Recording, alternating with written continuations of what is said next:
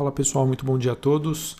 Começamos aqui mais um Morning Call nesta terça-feira, dia 8 de junho.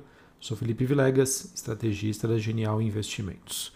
Bom pessoal, nesta manhã, nesta terça-feira, a gente começa com as bolsas apresentando uma leve baixa, em torno de 0,2 nos Estados Unidos, e algumas bolsas europeias subindo, ou seja, né, um dia sem uma direção única, sem uma direção clara, com os ativos, né, as principais bolsas operando entre altas e baixas. Neste momento, neste momento temos um leve movimento de dólar se fortalecendo e o VIX, que é o índice de volatilidade, subindo 5%, porém ainda numa região bastante tranquila, 17 pontos. As treasuries de 10 anos nos Estados Unidos recuam 1,5%, uh, no patamar de 1,55 e talvez o grande destaque fique para a forte pressão negativa nos criptoativos, onde o Bitcoin estaria voltando aí para o patamar dos 32 mil dólares nesta manhã. O petróleo também estende o seu movimento de queda, é, iniciado no finalzinho da semana passada, com um rally recente perdendo forças né, após o barril é, do, tanto da, do, WTI quanto do Brent atingirem o seu maior patamar desde 2018. Cobre e outros metais industriais recuam na Bolsa de Londres e as commodities agrícolas avançam nesta manhã, enquanto o minério de ferro também tem uma reação na Bolsa de Singapura, voltando a superar a região dos 200 dólares a tonelada seca, e isso acaba dando uma sustentação ao movimento das mineradoras na Europa. É, assim, isso também esse movimento poderia ajudar a Vale e outras siderúrgicas aqui no Brasil. Falando sobre os dados macroeconômicos, a gente teve nesta manhã é, destaque negativo para os dados da Alemanha, com queda do índice ZIL, é, e também referente ao mês de maio e queda na produção industrial referente no mês de abril. É, esse índice ZIL de condições atuais é, veio bem abaixo aí do esperado, Uh, e de expectativas econômicas também que acabou vindo uh, com números abaixo do esperado pelo mercado. Essa queda uh, aparenta aí ser, digamos, uma acomodação após meses de forte alta e aceleração da recuperação por lá.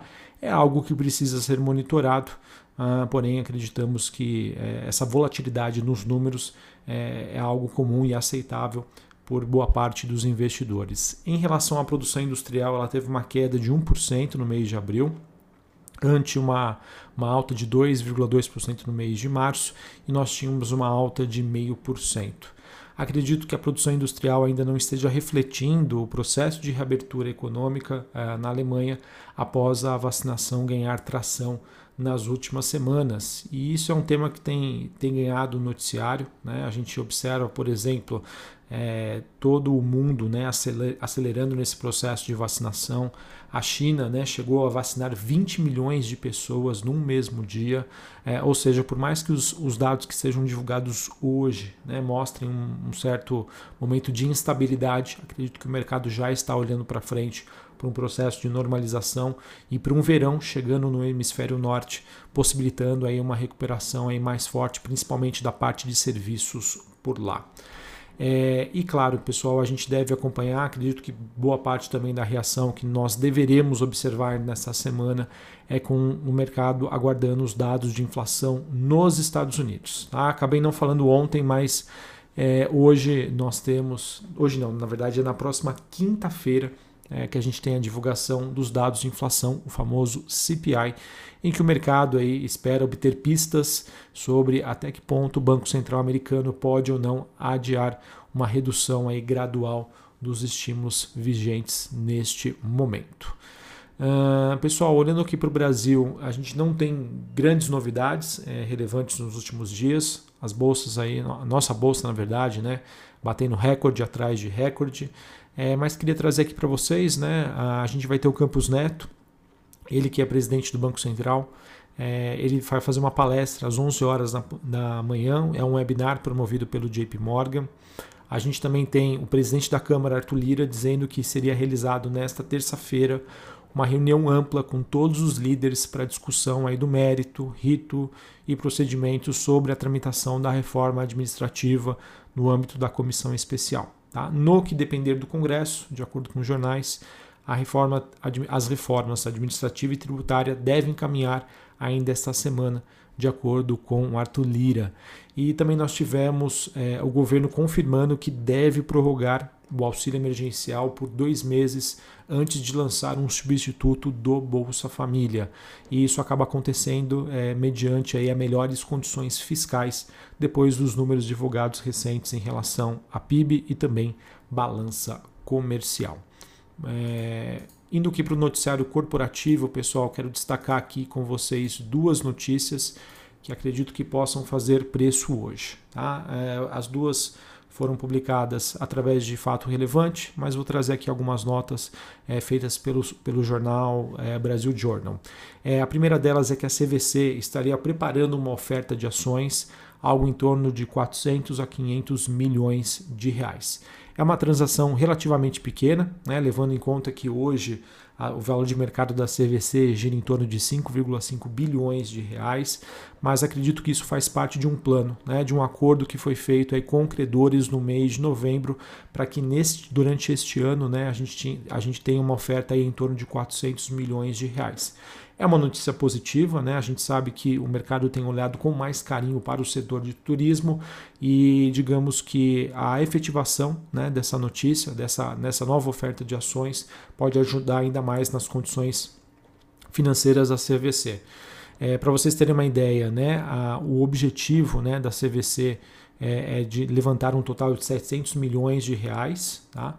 Uh, e que isso foi, teria sido feito em duas tranches. Tá? A gente já teve no ano passado 300 milhões de reais é, em, foi uma oferta em setembro. A gente também teve esse ano 400 milhões de reais né, feitos ao mesmo preço, em torno de 12,84 e o papel hoje negocia ao redor dos 27 reais. E quem sabe a gente tem aí mais 400, ou seja, o valor total aí de captação é, seria em torno de 1. 1,3, é, né, 1,4 bilhões de reais. Essas são as expectativas. Só para vocês terem uma ideia, né, a, hoje o Opportunity é o maior acionista da companhia. Ele tem uma participação de 13,5% do capital. E se a gente olhar para os níveis de alavancagem da companhia, eles têm caído bastante. Né? Ou seja, essa chegada né, desses recursos pode trazer ainda um alívio bem maior. E a outra notícia que eu queria comentar com, aqui com vocês é que o grupo Gereissat ele está, ele está propondo uma reestruturação societária no Iguatemi. Tá? É, digamos que é uma transação aí que tem por objetivo aumentar a capacidade da companhia em levantar capital e fazer assim aquisições, ao mesmo tempo que protege aí o atual controle da companhia. Tá? Então, nessa reestruturação que está sendo proposta, o grupo Gereissat, que tem ações negociadas na bolsa, o código é JPSA3, que é como se fosse uma holding, né? é uma holding que controla o Iguatemi, e o objetivo dessa, dessa reestruturação é a incorporação de 100% da empresa de shoppings. A transação então prevê um prêmio de 10% aí para as ações do Iguatemi em relação à média dos últimos 30 dias. Portanto, acredito que essa notícia já deva ser precificada logo na abertura. É, então, no caso, né, terá uh, esse prêmio.